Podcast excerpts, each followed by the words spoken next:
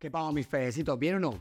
Bienvenidos a Directo al Mango. Yo sé que esta sección muchos ya la escucharon en el pasado, pero la estamos reviviendo esta vez hecha podcast. Así que, pues, este es el inicio de, de mi podcast. Espero que lo disfruten. Llevo pensándolo muchísimo tiempo, tenía muchísimas ganas de hacerlo, porque hay un montón de historias, de principios, de conclusiones que viviendo he sacado y me gustaría compartírselas. En principio voy a estar solo, pero luego la idea es ir metiéndole algunos invitados. Espero traerles personas que sean una chimba y que se les pueda sacar información muy valiosa para sus vidas. Y les cuento, ahorita estamos entrando a una nueva temporada que se llama Un Nuevo Nombre. Es nuestra primera temporada. Un nuevo nombre. Y el primer capítulo de esta temporada se llama El poder de conocernos. Entonces, para entrar en materia, les voy a contar una historia.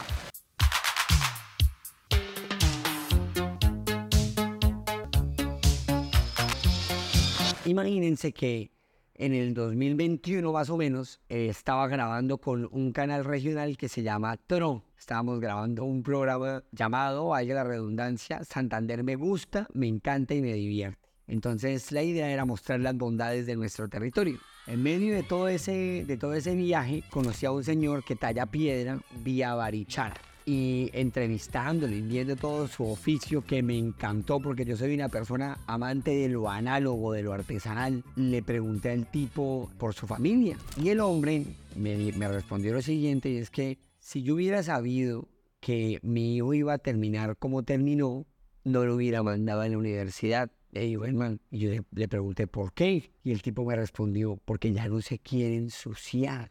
Y yo dije, madre, ¿cómo así? Me dijo, sí, ya no quieren saber nada de este oficio. Entonces se va a perder, se va a perder la tradición de los que tallan piedra en Barichar.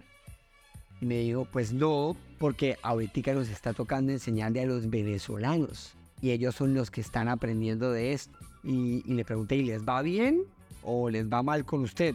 Y me dijo, pues mano, el que menos gana conmigo se gana de 1.700.000 a 1.800.000. Y dije, uy, cállese la puta, o sea, le va bien. O sea, está bien, se gana 1.800.000. Que en un pueblo en Barichana usted no gasta un cieso. Y él me dijo, sí. Entonces, claro, me preocupó. Pues está bien que, que nuestros hermanos venezolanos aprendan del, del oficio, pero pues yo quiero que la gente de nuestra propia región no lo olvide no, no, no, no, lo pierda. Entonces le propuse lo siguiente, si yo le monto un taller para que usted le enseñe de este arte a la gente de Bucaramanga, usted accedería y el tipo dijo de una. Sin embargo, pues me preocupa quién va a atender el, el puesto. O sea, ¿qué hago acá? Porque yo tengo que estar acá vendiendo. Entonces le pregunté, mano, ¿y usted no tiene una plataforma, una página web o unas redes sociales en donde se pueda como crear ese contacto para vender? Y él me dijo, pues sí. Y me mostró sus redes sociales y me mostró su página web. Pues, man, les quiero contar que la página web y las redes sociales eran horrendas, pero feas, feas, feas, feas. Y cuando yo veo esto, quedé como, no, mano.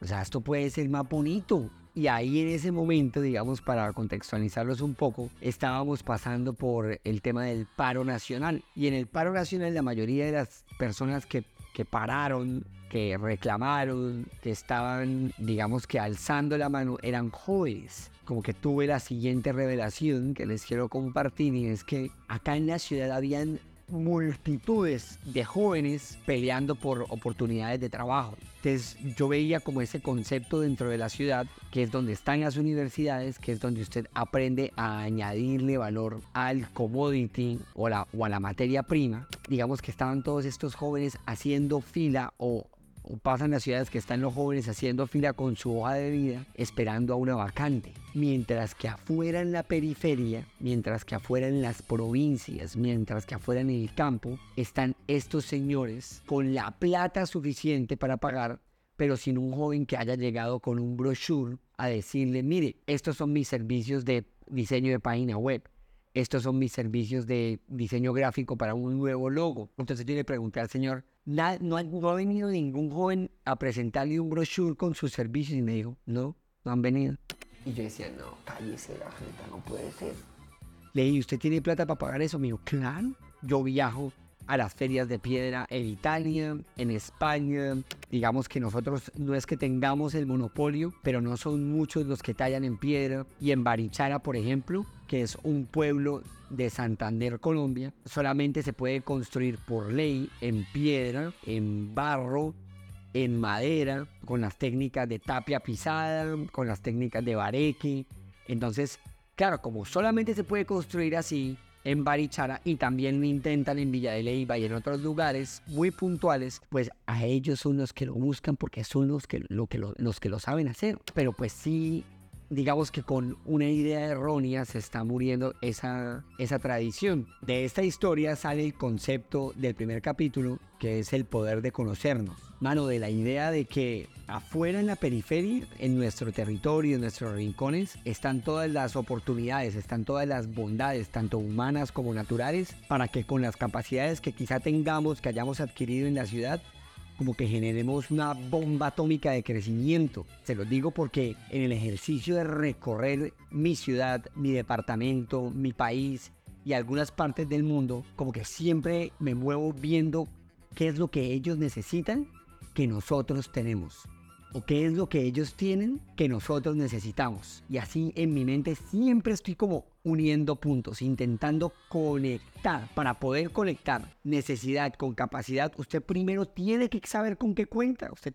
uno necesita conocerse. Entonces les voy a dar unos puntos que espero que me sigan, que saqué, digamos que a partir de esta historia. Lo primero es Mano, es súper importante. Si usted cree que está ahogado en la ciudad porque no ve oportunidades laborales, porque, porque no, no sabe para dónde coger, lo invito a que se pegue una explorada. Digamos que en, en, mis viajes, y lo vuelvo a repetir, he conocido a muchos caficultores, gente que planta cacao, otras personas que quieren meterle al turismo, que están necesitadas de arquitectos, por ejemplo, para que le diseñen eh, su hotel de relacionistas internacionales o de gente que haga comercio exterior para que le ayude a vender su café directamente con un comprador del exterior y no necesariamente pasándolo por los filtros de la Federación Colombiana de, de Caficultores, personas que necesitan diseñadores gráficos para que les hagan un, un, logo, para que le hagan un look and feel de sus redes sociales, un programador para que le haga su página web. O sea, en esos viajes me he dado cuenta que afuera, donde, está estas, eh, donde están estas personas que trabajan con la tierra y que tienen plata para pagar, están necesitados de, muchas personas que tienen capacidades que se adquieren en la universidad, más que todo en la ciudad. Entonces nos invito a que salgamos a la periferia, a que salgamos al campo a ver cuáles son esas, esas necesidades y a que salgamos directamente a, a sembrar. Otro punto importante que sería bueno que anotaran es esta frase que mm, dice así, uno no cuida lo que no ama y no ama lo que no conoce. Como hijo de madres, usted va a, amar, va a amar algo que no conoce. Se lo digo, por ejemplo, en, con mi ciudad. Yo amo Bucaramanga, yo amo Bucaramanga, Santander, Colombia, porque me muevo tanto en esta ciudad. Me trepo, yo hago, yo hago ciclomontañismo, me, me voy a las montañas, me meto, veo los animales, veo el agua, veo todos los yacimientos y yo digo, esta ciudad es un tesoro, güey madre, un tesoro. Y como sé que es un tesoro porque la conozco, porque me muevo, porque me siento con la gente en los cafés, porque les escucho las historias, las buenas, las malas, en mi corazón digo, vale la pena luchar y pelear por esta ciudad. Vale la pena hablar bien de esta ciudad. Vale la pena bendecir a esta ciudad. Vale la pena que usted haga el ejercicio de conocer lo suyo para que lo ame y lo cuide. Dentro de este mismo punto de conocernos para amarnos, hay un ejemplo muy chévere y es que yo monto en un sector que mm, algunas personas lo, lo perciben como peligroso, difícil, acá en Bucaramanga, que se llama Morrico digamos que en mi ejercicio de montarme en la bicicleta y pasar todas las mañanas por este barrio, me ha sucedido algo muy, muy particular y es que en algunos sectores como Buenavista, como moteles, como Albania, cuando estoy recorriendo las calles, me doy cuenta de que son bendecidos porque tienen las mejores vistas de la ciudad. O sea, las mejores vistas las tienen ellos allá arriba en esa montaña. Y como que lejos de estar pensando en que me vayan a robar o que me dé miedo o lo que sea, yo estoy pensando en cómo hijo de madres montamos unos cafés súper bonitos que las mismas personas de ese territorio administren, ¿sí? Para que aprovechen las bondades que tiene el lugar en el que, en el que están ubicados. O sea, en mi cabeza siempre estoy pensando es cómo le sacamos el máximo provecho a lo que ellos tienen. Y no yo, sino ellos mismos. Porque sí, hay problemas de inseguridad. Sí, muchos de los pelados que están ahí están en drogas, roban, etcétera, etcétera. Pero en mi mente las conclusiones que estoy sacando es, en vez de darles juguete, lanzarle a la policía o meterlos a la cárcel, esos chinos lo que necesitan es una nueva salida. ¿Y la salida en dónde está? Pues en lo que ellos mismos tienen. Si todas esas, digamos que esas rutas de ciclomontañismo por las que los que montamos bicicleta pasamos todas las mañanas, ellos mismos fue, fueran quienes administraran y, y explotaran las oportunidades que tiene su ruta. Bueno, esto sería espectacular. A ver, chinos, organícese cada uno, acá está esta ruta Saquemos el máximo provecho a esta ruta. Pónganle cafés acá, pónganle restaurantes acá, pónganle esto, créenle contenido a la ruta, hagan arte urbano, pónganla bonita, ¿sí? Y cada uno, o sea, ustedes, ustedes son dueños de eso, ustedes con sus mamás. Si su mamá sabe cocinar caldo de huevo, caldo de costilla, ustedes lo venden. Seguramente muchos de ellos tendrán familias que tengan oficios, baños, carpintería, pues venga, agarremos tío, al papá carpintero y pongamos bonita la casa ¿sí? Como que eso, en medio de conocer el territorio, a mí se me comienzan a ocurrir esas ideas. Y son nuevas salidas para que una vida comience a cambiar. Luego para que una familia comience a cambiar. Luego para que un barrio comience a cambiar. Luego para que una ciudad comience a cambiar. Luego para que un país comience a cambiar. Es desde el autoconocimiento y desde comenzar esos pequeños modelos, primero individuales y luego colectivos, como yo creo que vamos a sacarla del estadio y cambiar el hijo de madre mundo. ¿Sí o no hago? La madre. El segundo punto para que la noten se llama el poder de conocernos, de conectar y servir. Pero algunas veces uno como que ni siquiera se explora a uno mismo. ¿Cuántos de los que están escuchando esto han dejado de ir a esos espacios que les dan vida? O sea, ¿en qué lugares o haciendo qué cosas o con qué personas yo soy más yo? ¿Cómo más o menos uno termina entendiendo el propósito entre otras cosas, es a través del autoconocimiento, porque a través de las capacidades o de las bondades que también están en uno, digamos que uno puede identificar más o menos hacia dónde ir, porque, y acá está esta pregunta, porque ¿para qué le dan alas a un águila? Créanme que no es para vivir vida de gallina. o sea, si usted tiene alas es para volar, si usted tiene estructura de guepardo es para correr. Y anótese esto también. ¿Qué de lo que usted hace o ha hecho y ha mejorado la vida de los demás. El propósito suyo está muy alineado por ahí, porque hay muchas personas que quieren hacer cosas, pero nunca han dado fruto ahí. Hay gente que quiere cantar y canta horrible y muy bonito que lo crea y lo que sea. Pero pues a este punto le puse el poder de conocernos de conectar y de servir, digamos que fruto del ejercicio de, autoconocimiento, usted va a saber dónde ha dado fruto, qué de lo que usted hace le puede mejorar la vida de los demás. El segundo punto es, con eso, ¿cómo conecto? ¿Sí? Y luego, ¿cómo sirvo? Puede que muchos de los que estén acá estén en este momento necesitados de, de algo, de dinero, de una aventura, de algo. Pero mano, es muy difícil que usted termine cosechando si no ha sembrado. Y se los digo acá de bacán salgan sin andar pensando en cuál es mi parte y a mí que me pagan.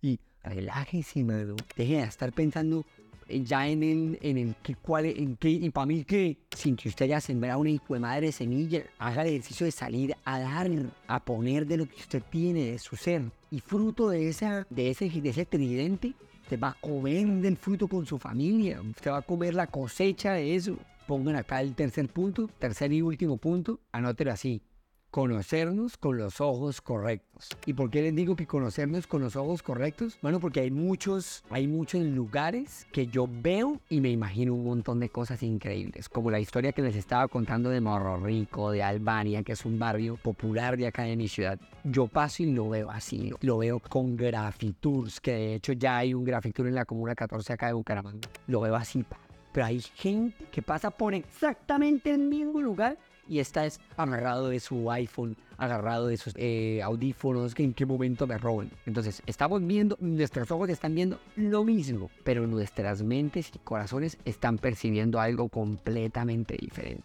Nos invito a cambiar un poquitico la, la perspectiva, dejar de ver todo lo que falta. Yo creo que las personas que que se avergüenzan de su historia, que se avergüenzan de sus cicatrices, siempre ven el hijo de madre vaso medio vacío. Siempre. Y se los digo porque yo soy alguien que cree que no hay nada más potente y poderoso que nuestras cicatrices, que nuestras heridas, que nuestras historias. ¿Por qué? Porque marcan un propósito y un público al que le podemos hablar. La gente que se acerca con historias de yo nunca me he equivocado, yo todo lo hago perfecto, esta es mi historia espectacular, es como, ay, calle la jeta. En cambio, la gente que se acerca con reconociendo su humanidad, su vulnerabilidad, son personas que conectan, son personas que generan confianza. En este punto de vernos con los ojos correctos es, dejemos de darnos tan duro a nosotros mismos, dejemos de quejarnos porque, no, allá no han hecho nada, el Estado. Sí no han hecho nada, pero háganlo usted, calle y la jeta, vea esas historias de lo que nos falta, de lo que nos ha pasado como una oportunidad para agarrar a esos chinos y que cuenten su historia de drogadicción. Yo era expendedor de drogas, yo era fletero, pero ahora soy barista ahora soy guía turístico, ahora soy artista y hago eh, graffiti. O sea, esas historias son las que inspiran, esas historias son las que conectan, esas historias son las que van a abrir las puertas de par en par para que gente de todo el mundo quiera venir a escuchar nuestra historia territorial y nuestra historia individual. Muchísimas gracias por haber disfrutado conmigo de El Poder de Conocernos. Por favor, compartan este podcast a todas las personas que ustedes crean pertinente que deban escucharlo. Síganos, por favor, en YouTube, acá en este botoncito. Y síganos, por favor, también en Spotify. Nos queremos bastante porque somos dos. Acá hay alguien en el otro lado. Saluda mi perro. Y los esperamos en el siguiente capítulo. No, Belmont Light. Lo que es mi pez. Violento, ¿no?